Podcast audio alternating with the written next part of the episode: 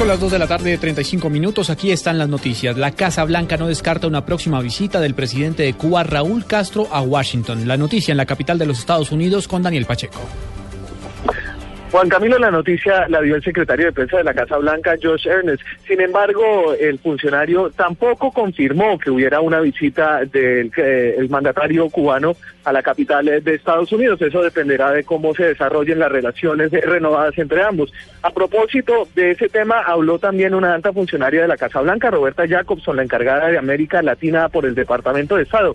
Ella será la primera que encabezará una delegación de alto nivel a Cuba en las eh, últimas semanas de enero del año próximo. Hablará de temas migratorios. Jacobson dijo además que la normalización de las relaciones entre Cuba y Estados Unidos no dependerá de avances en derechos humanos en la isla.